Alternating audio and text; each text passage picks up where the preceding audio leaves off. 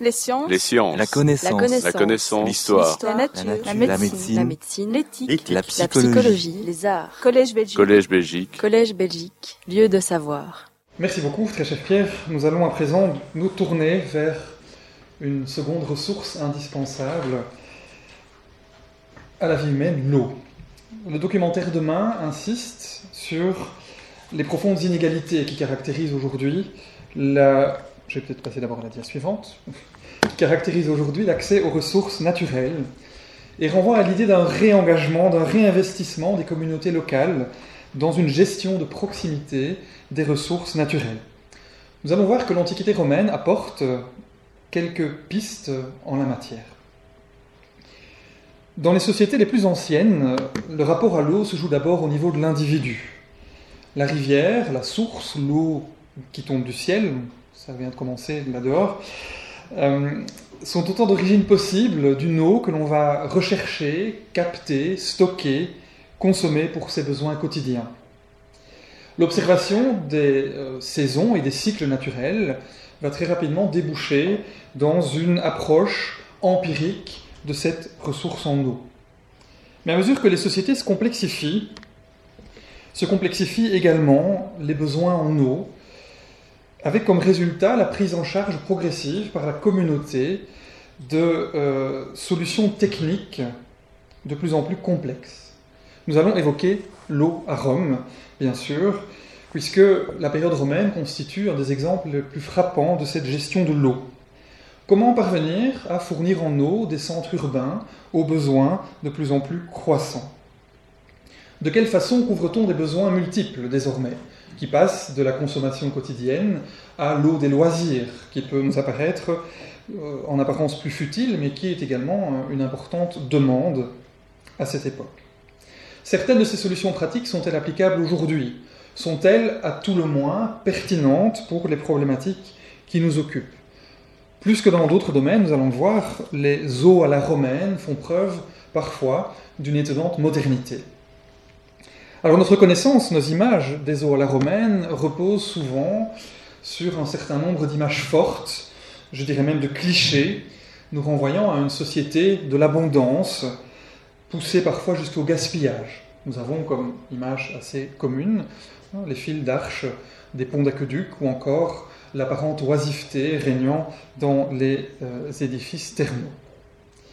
Mais les Romains eux-mêmes avaient une certaine idée de leur compétence en la matière, comme en témoigne cette célèbre citation d'un auteur dont je vais vous reparler plus en détail à plusieurs reprises, Frontin, qui nous indique, qui parle de l'eau à Rome, en parlant de masses d'eau si nombreuses, nécessaires, necessaris, je revoyais à ce que Pierre nous disait il y a un instant, nécessaires tout autant qu'elles sont.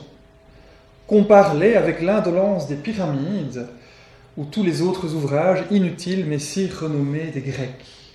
C'est une, une citation un peu polémique, bien sûr, de la part d'un Romain, mais transparaît ici une, double idée, je dirais.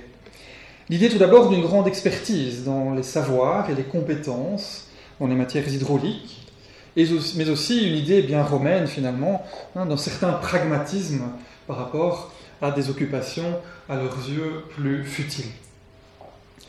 Alors il convient évidemment de gratter un peu le, vernis hein, de ces grandes réalisations, à côté des grandes eaux urbaines, celles des fontaines monumentales, des thermes ou des aqueducs. L'archéologie et les textes, et c'est ce qui est tout à fait précieux pour l'époque romaine, nous fournissent quantité d'informations sur, je dirais, les petites eaux du quotidien. Hein, Celles des fontaines de rue, de la citerne domestique, de la boutique du commerçant, de la cuisine, des toilettes ou des égouts. Et nous allons voir qu'il existe quantité de documents qui nous permettent de documenter cette culture de l'eau et ce qu'elle a à nous apporter pour aujourd'hui. En réalité, même dans une culture de l'eau complexe comme celle de Rome, la chaîne opératoire de l'eau peut se diviser en une série de fonctions de base que l'on oublie un peu aujourd'hui, hein, avec le confort de tourner le robinet sans savoir vraiment d'où notre eau provient. Recherche, captage de l'eau, transport, stockage, usage, drainage. La question que j'investiguerai ici est la suivante. Qui, dans l'Antiquité romaine, prend en charge ces fonctions?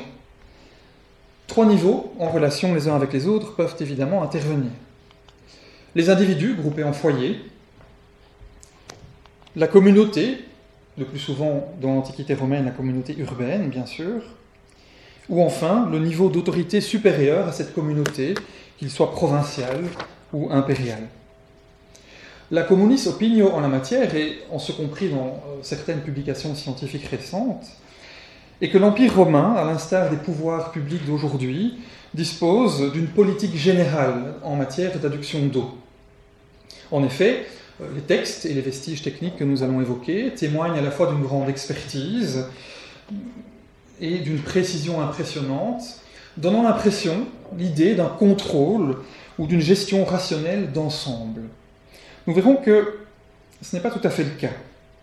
La question que je pose donc, c'est existe-t-il à l'échelle de l'Empire romain une politique générale de contrôle et de gestion qui correspondrait finalement à nos attentes actuelles par rapport au pouvoir public en matière d'eau du robinet? En réalité, nous allons voir que les communautés urbaines et les individus également disposent d'une marge de manœuvre très importante en la matière.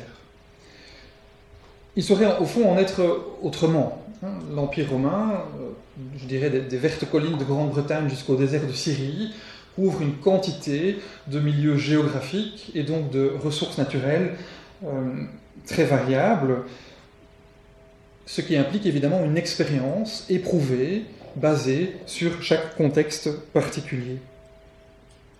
Un mot sur nos sources tout d'abord.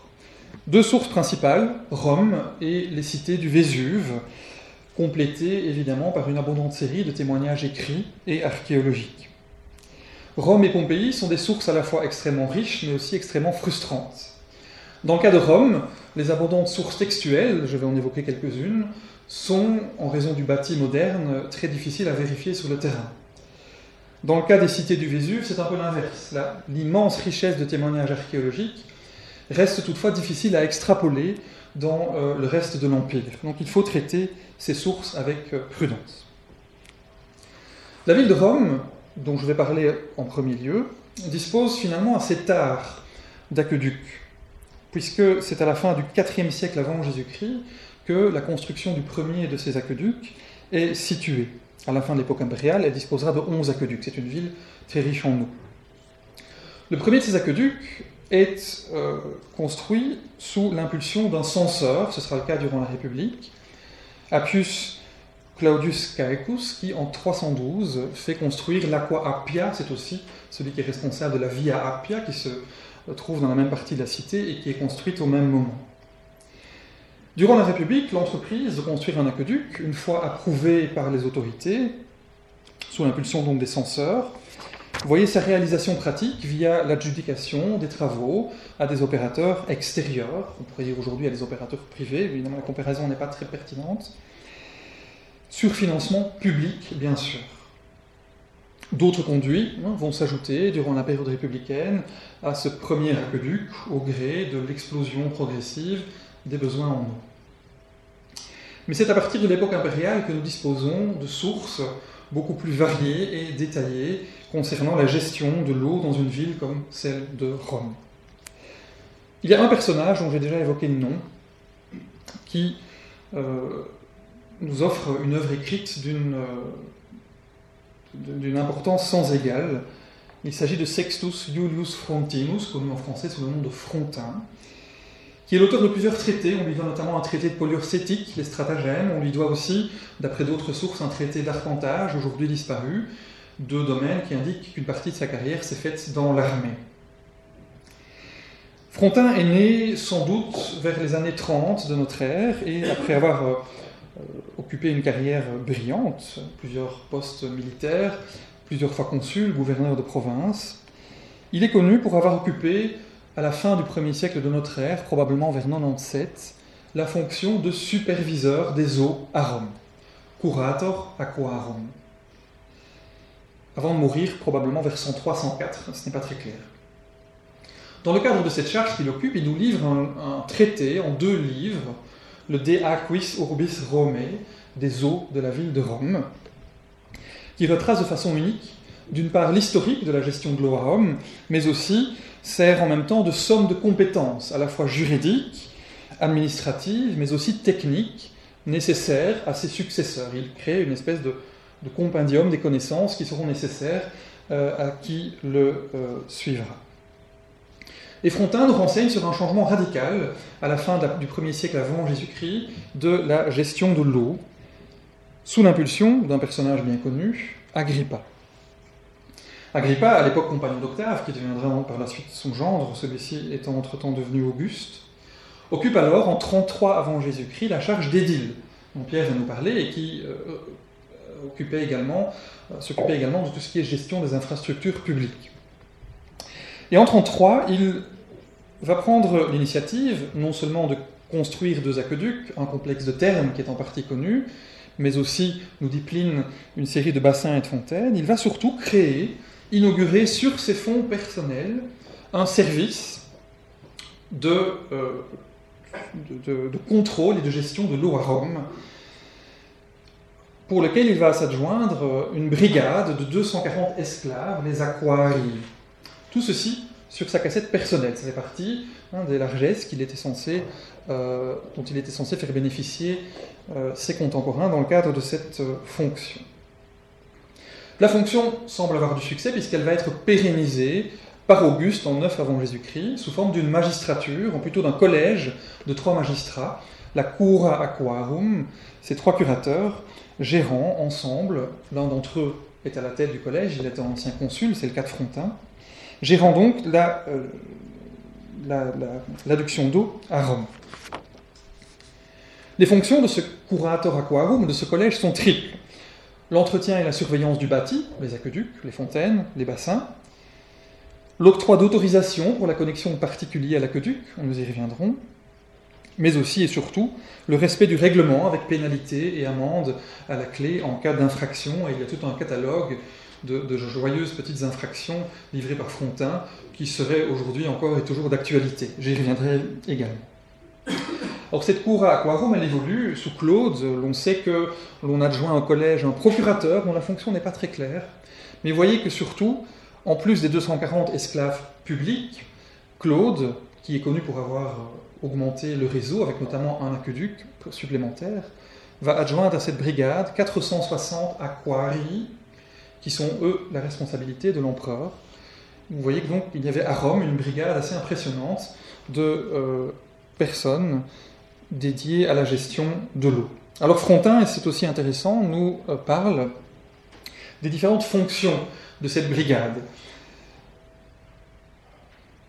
Vous voyez que tout était prévu, hein, depuis des surveillants, les viliki, à des personnes qui surveillaient les châteaux d'eau, les castellari, le château d'eau en latin c'est castellum aquae, Kirkitori, des gardiens d'aqueduc en dehors de la ville, c'était sans doute nécessaire pour éviter les, fraudes et les manipulations, mais aussi des paveurs, lorsqu'on va faire des travaux évidemment, ou encore des tectores, spécialistes des enduits, des enduits en particulier étanches, euh, qui étaient tout à fait nécessaires, ainsi que d'autres ouvriers.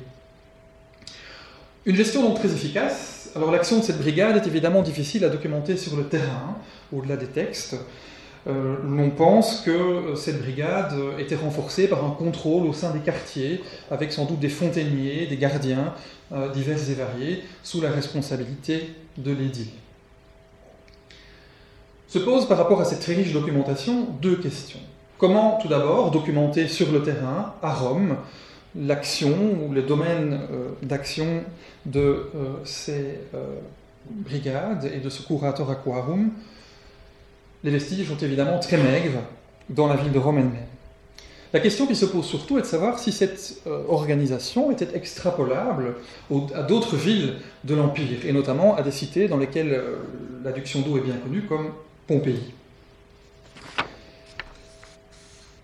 La question est probablement. On a mis la main dans euh, diverses régions de l'Empire sur des documents disparates aussi bien au niveau géographique que chronologique, mais cependant sans équivoque sur la présence dans certaines villes provinciales d'un contrôle parfois sévère de l'adduction d'eau.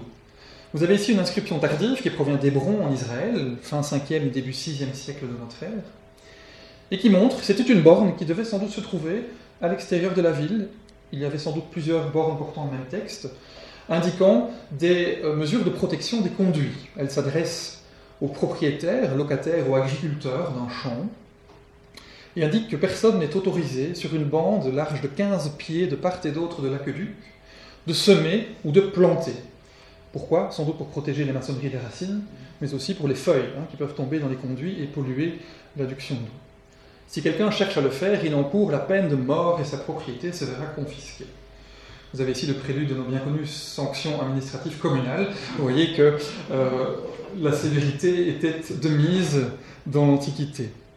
Et cette inscription est très pratique puisque vous avez en dessous, hein, s'il y a besoin de contrôler, euh, une mesure étalon qui figure un pied romain, 29,6 cm, en dessous de l'inscription. Ce type de document était donc multiplié le long du tracé de l'aqueduc.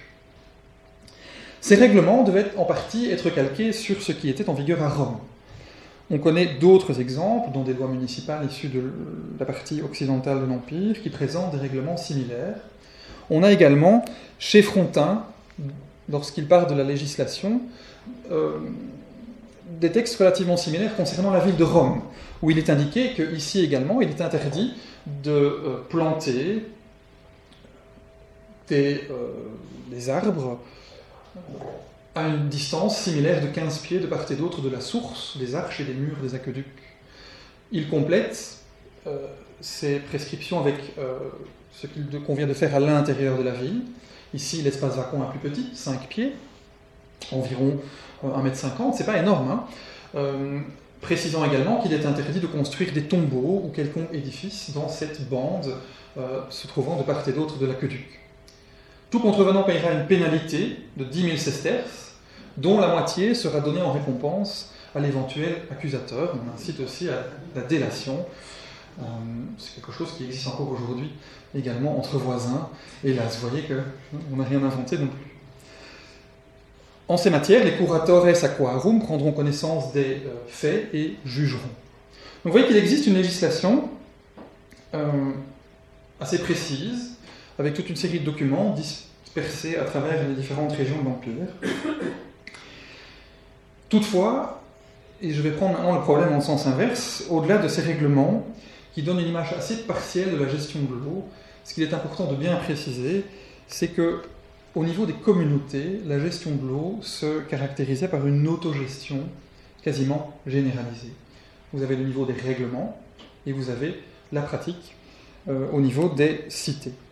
Je vais donc reprendre le récit maintenant de façon inverse. On va se distancier de Rome et de ses réglementations pour repartir au bas de l'échelle, du foyer domestique. C'est en effet au départ le foyer domestique qui prendra en charge la gestion de ses besoins. Or, contrairement à aujourd'hui, l'accès à l'eau des maisonnées via une connexion à l'eau courante, et donc une connexion à l'aqueduc, est une exception, une très grosse exception, nous allons voir. Dans la majeure partie des cas, ce sont soit les eaux boueuses des rivières, et Fontaine nous dit bien qu'avant l'aqueduc euh, de l'Aqua Claudia, les Romains puisaient l'eau principalement dans Tibre.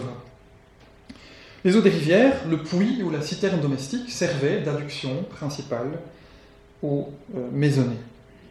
Même dans les cités munies d'aqueducs, l'indigent ou même le commerçant qui ne disposait pas d'eau courante dans sa boutique avait euh, un lieu où euh, s'approprier l'eau courante, c'était évidemment la fontaine de rue. Certes, pour ceux qui ont la chance d'être abrités par un foyer, l'eau courante était présente. Mais, et c'est un élément très important par rapport à notre situation actuelle, même dans les maisons disposant d'une connexion à l'aqueduc, qui étaient toujours des maisonnées riches, on constate une redondance des sources. Aujourd'hui, il ne faut pas l'oublier, nous avons dans nos maisons un robinet avec une eau d'une qualité particulière qui sert à tous les usages. Consommer, cuisiner, se laver, les toilettes, se laver la, laver la voiture, parfois arroser le jardin. On peut disposer d'une citerne, mais ce n'est pas toujours le cas. Il existait, même dans les maisons euh, connecté à l'aqueduc une redondance des sources, avec diverses qualités d'eau pour divers types d'usages. L'eau potable, utilisée donc pour la consommation personnelle, était soit captée à la fontaine du coin de la rue, soit, si la maisonnée était riche, via la connexion à l'aqueduc. Mais on disposait aussi dans la maison d'une eau dite sous-potable ou sub-potable, qui étaient certes consommables, mais qui étaient euh, considérés comme étant de moindre qualité, utilisés par exemple pour le nettoyage, les activités artisanales euh, ou d'autres activités euh, comme l'irrigation des jardins. Cette eau, elle était puisée de la citerne domestique. Vous connaissez sans doute hein, le système de captage de l'eau de pluie dans la maison romaine, avec cette toiture présentant une ouverture, le compluvium, qui capte l'eau de pluie, qui se retrouve ensuite dans l'image est de mauvaise qualité, c'est dommage, dans un, bassin, un bassin lui-même relié à la citerne domestique, le surplus pouvant couler vers la rue. Donc on a même dans les maisonnées les plus riches une redondance des approvisionnements en eau, ce qui est quand même une différence importante par rapport à aujourd'hui, même si cette habitude hein, d'avoir une citerne domestique euh, redevient populaire depuis quelques euh, dizaines d'années. Autre élément important, c'est la notion de recyclage. Aucune eau ne se perd. Cette, eau usée, que les sources appellent aqua caduca, c'est-à-dire l'eau qui est tombée, l'eau qui a, débordé, est aussi de façon quasiment généralisée réutilisée. Soit tout simplement parce qu'on la laisse couler dans la rue et qu'elle permet de nettoyer la rue, mais aussi de nettoyer les égouts. Vous avez par exemple dans les fontaines de rue, je peux pointer avec ceci, toujours hein, une rainure de débordement hein, qui euh, fait en sorte que les fontaines, et il faut évidemment extrapoler ça à l'échelle de la cité, que les fontaines coulent sur la rue. C'est encore le cas parfois dans les rues de Rome aujourd'hui. Et donc, cette eau n'est pas simplement jetée directement à l'égout, elle coule et elle permet d'emporter euh, d'éventuels euh, déchets. Et Frontin, d'ailleurs, prescrit l'idée que les châteaux d'eau doivent nécessairement déborder au bénéfice de la salubrité publique, mais également afin de drainer les égouts. Même chose pour les termes. L'eau utilisée dans les baignoires finissait généralement d'abord dans les latrines et puis ensuite dans l'égout. Elle était réutilisée également. Hors des cités, les égouts débouchaient dans certains cas dans les champs, ce qui permettait évidemment de récupérer l'eau et de euh, fertiliser les terres. Donc, deux maîtres mots ici, redondance et recyclage, sur lesquels je reviendrai tout à l'heure. Alors les cités responsabilisaient les foyers. Vous avez, par exemple, dans la ville de Pergame, dans l'actuelle Turquie, une ville qui, durant l'époque impériale, ne disposait pas moins de sept aqueducs, donc qui était excessivement bien pourvue en eau. Vous avez quand même, des, euh, donc malgré les quantités d'eau impressionnantes, des réglementations qui obligeaient les particuliers à entretenir leurs citernes, leurs citernes domestiques, leurs citernes d'eau de pluie. Un document à ce titre est très précieux, c'est l'inscription des astinomes. Les astinomes, ce sont des magistrats qui, euh, avec pour attribution, dans le monde hellénophone, euh, plus ou moins l'équivalent des attributions des édiles, c'est-à-dire euh, la gestion de l'espace urbain, de la rue et des infrastructures. Or, cette inscription des astinomes est très précieuse parce qu'elle est longue, d'une part, elle est datée de l'époque de Trajan, probablement. Ce qui est intéressant, c'est que le formulaire employé est un formulaire d'époque hellénistique. Le texte original est sans doute euh, issu du deuxième siècle avant notre ère, de l'époque des Attalides, et a été en quelque sorte réactualisé à l'époque de Trajan. C'est la graphie qui dit ça, c'est le style de l'inscription. Et vous avez ici toute une série de prescriptions concernant les fontaines, qui indiquent que les astinomes, nos magistrats, devront établir une liste des citernes domestiques qu'ils vont confier aux stratèges, ils devront faire en sorte que les propriétaires de citernes les maintiennent étanches et qu'aucune ne soit comblée. Une amende pour ceux qui n'observent pas cette ordonnance, 100 drachmes par citerne et l'obligation de nettoyer cette citerne. Dans le cas où des citernes seraient comblées depuis un certain temps, les astinomes obligeront le propriétaire à les dégager en déant les huit mois. Les propriétaires qui n'étanchéifient pas leur citerne pardon, et qui provoquent ainsi des dégâts aux alentours seront condamnés à payer par les astinomes également. Et enfin, et ça c'est aussi intéressant, si les astinomes ne font pas leur travail, ils vont également euh, payer une amende de 100 drachmes. Vous avez ici une cité, au deuxième siècle de notre ère, qui comporte sept aqueducs, qui avait sans doute donc une abondance euh, d'eau à disposition qui oblige ces citoyens à nettoyer les citernes. Pour deux raisons, parce qu'on souhaitait sans doute pouvoir euh, disposer d'une solution d'urgence, mais aussi parce que et c'est important, même à cette époque, tout le monde n'avait pas accès directement chez soi à l'eau de l'aqueduc, et donc il y avait une nécessité de nettoyer ces citernes. Vous voyez que ces règlements sont finalement d'une étonnante modernité. Cette inscription des astinomes nous indique aussi toute une série de prescriptions en rapport avec les fontaines. Et là, vous avez le retour de sanctions assez sévères. Hein, pour, donc, les astinomes doivent tout d'abord euh, s'assurer que les fontaines coulent bien, que le drainage s'effectue de façon correcte, mais aussi s'assurer que personne ne fasse boire les animaux aux fontaines publiques, ni même ni lave ses vêtements, ou n'y plonge un outil ou n'importe quoi d'autre. Suivent une série de sanctions assez impressionnantes. Si l'homme est de condition libre, les vêtements, l'animal ou l'objet en question est confisqué et la personne est condamnée à payer 50 drachmes. S'il s'agit d'un esclave qui commet le délit euh, avec son maître en connaissance de cause, même chose, à ça s'ajoute 50 coups de fouet. Si par contre l'esclave commet ce petit délit à l'insu de son maître, il est condamné à être fouetté de 100 coups, emprisonné 10 jours dans un carcan, et à la sortie de ces 10 jours recevra encore 50 coups de fouet. Si la constatation des faits est effectuée par quelqu'un d'autre, s'il y a délation, euh, la personne obtiendra de nouveau la moitié de la somme.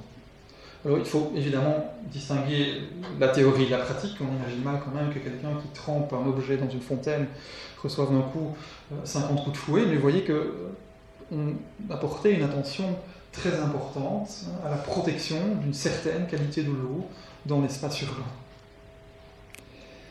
Alors ces contingences de rue, je dirais, euh, elles ne se posaient pas pour les personnes les plus aisées. Il existait en effet la possibilité, à Rome même, et probablement dans d'autres cités, de disposer d'une connexion directe à l'eau courante, d'une connexion directe à l'aqueduc. Ceci est notamment attesté chez Frontin, qui nous indique que pour obtenir une connexion à l'aqueduc, il fallait en faire la demande, via sans doute le curator aquarum, à l'autorité impériale. L'empereur pouvant euh, décider d'attribuer à une personne une connexion. Cette connexion s'effectuait alors au château d'eau, au château d'eau du quartier. On en a des exemples relativement bien conservés à Pompéi. Vous voyez que ce sont des tours avec un, bassin en plomb à la partie supérieure, duquel partent toute une série de conduites en plomb qui ont pu être tracées et suivies vers les maisons.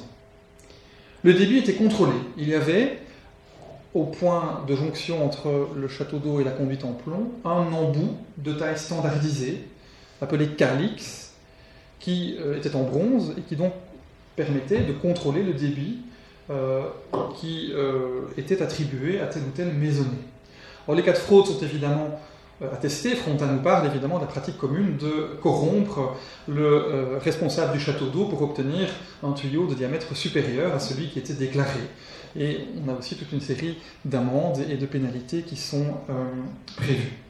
Ce qui est intéressant, c'est que les les fistulae, c'est-à-dire ces tuyauteries en plomb, sont euh, souvent marquées d'un texte. Alors il peut s'agir euh, d'un texte faisant référence à l'empereur, au magistrat responsable, mais aussi souvent au propriétaire de la maison. On a évidemment étudié le statut social des personnes disposant d'une connexion. Il s'agit dans 80% des cas de membres, en tout cas pour Rome, de membres de l'ordre sénatorial. 10% de l'ordre équestre et les 10 derniers pourcents euh, d'affranchis impériaux ou d'autres personnes, le point commun étant évidemment le lien entre ces personnes et l'empereur. il ne s'agissait pas évidemment de donner accès à ces, euh, à ces euh, connexions privées à tout le monde. Ces connexions étaient par ailleurs personnelles. Dans le cas d'une succession ou d'un transfert de propriété, la connexion était réévaluée et l'empereur pouvait très bien l'abroger les personnes avaient dès lors un délai de 30 jours pour pouvoir trouver une solution avant la coupure définitive de la conduite au euh, château d'eau. De telles connexions, attestées donc à Rome par Fontaine, sont attestées, je le disais, dans toute une série de villes de province. C'est le cas notamment à Pompéi, où l'on a, dans toute une série de grandes domus aisées, l'attestation d'un réseau d'adduction d'eau interne à la maison, partant du château d'eau il est également euh, attesté qu'à Pompéi ou encore à Herculanum, il s'agit uniquement de maisons très aisées qui disposaient de ces connexions. Il était aussi réaliste de penser évidemment que ce n'est pas l'empereur qui donnait l'assentiment hein, pour ces connexions en milieu provincial, mais que les autorités municipales étaient euh, responsables de ceci.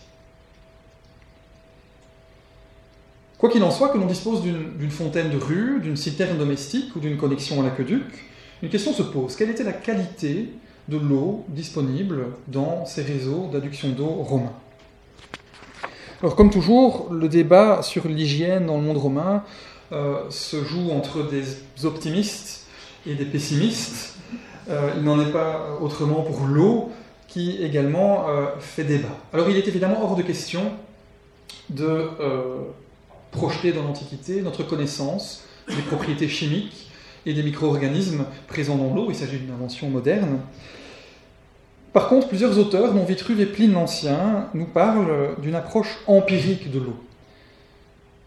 L'observation de la source et de sa géologie. Est-ce qu'il y avait des graviers? Est-ce que c'était du sable? Est-ce que c'était euh, de l'argile?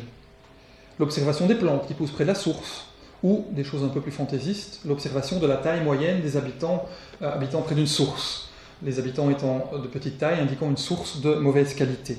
On passe évidemment de l'empirique au fantaisiste. On jugeait également l'eau sur son goût. Et les Romains, d'après ces textes, avaient une claire préférence pour l'eau courante, l'eau en mouvement, qu'elle soit de la source ou de l'aqueduc, qu'ils opposaient à l'eau emprisonnée dans la citerne, dans le puits, que l'on appelait déjà à l'époque eau lourde, aqua gravis, c'est une expression qu'on utilise encore aujourd'hui. On sait que les Romains privilégiaient, même s'ils consommaient l'eau des citernes, ils n'en aimaient pas le goût, ils privilégiaient l'eau courante. Ce qui est intéressant, c'est que des simulations ont été effectuées par des Allemands sur des citernes antiques. Et euh, à conditions égales, c'est-à-dire supposant qu'elles soient nettoyées régulièrement, qu'elles soient enduites de façon semblable, de façon euh, soigneuse, comme euh, l'indique notre inscription des astinums, cette eau a été analysée et est pratiquement égale aux standards de qualité actuels en Allemagne au XXe siècle. Il ne faut pas oublier non plus, évidemment, que cette eau était sans doute filtrée à domicile, hein, et que donc c'est le goût et l'aspect visuel qui déterminaient la qualité des eaux euh, à Revenons maintenant à notre question de départ. Qu'en est-il donc, hein, au-delà des réglementations que nous avons euh, pu euh, lire et de ces différents niveaux d'adduction d'eau, qu'en est-il de la marge de manœuvre, qui est la marge de manœuvre la plus importante en matière d'adduction d'eau? Qui a le contrôle, qui a la gestion de cette eau au niveau, je dirais, de la cité romaine moyenne de province?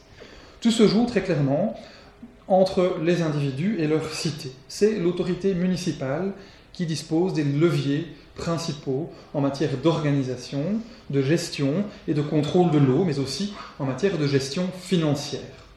Ça posait parfois problème les ressources nécessaires à la mise en œuvre d'un réseau d'adduction d'eau euh, étaient importantes. Il fallait parfois construire un aqueduc, il fallait construire des thermes, des fontaines.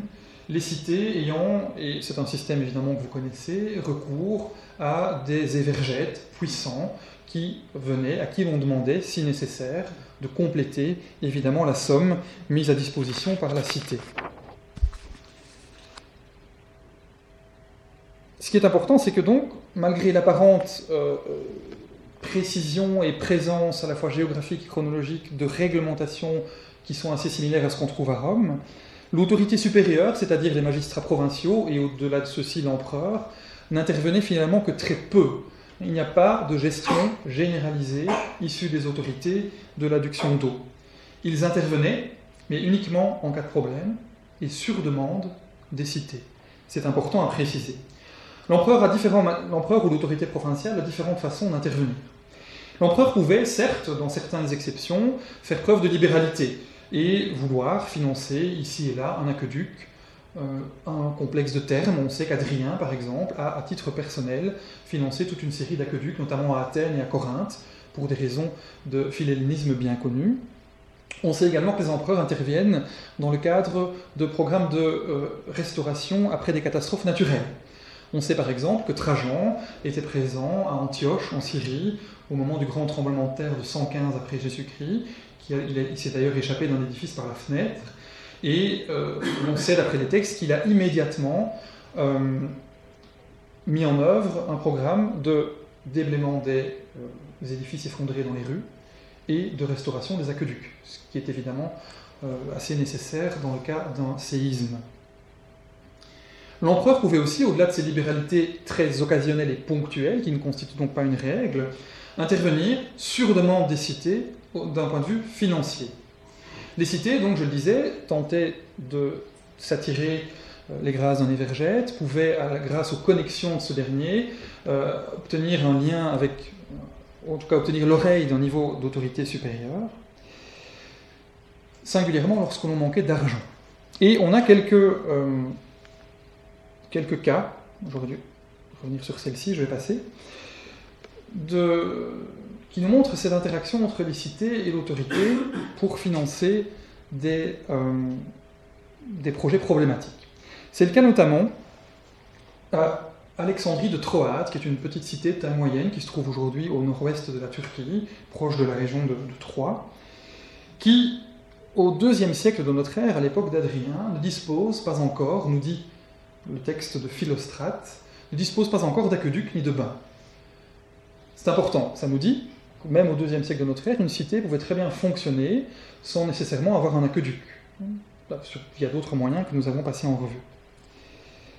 Et cette cité va s'attirer euh, l'attention d'un personnage bien connu, Hérode Atticus, orateur, sénateur, notable, euh, qui avait des connexions personnelles avec notamment euh, Adrien, qui était en mission dans la région et va donc, via Hérode Atticus, faire la demande à Adrien d'une somme assez importante, Philostrate parle de 3 millions de drachmes, pour pouvoir faire construire un aqueduc et un complexe thermal.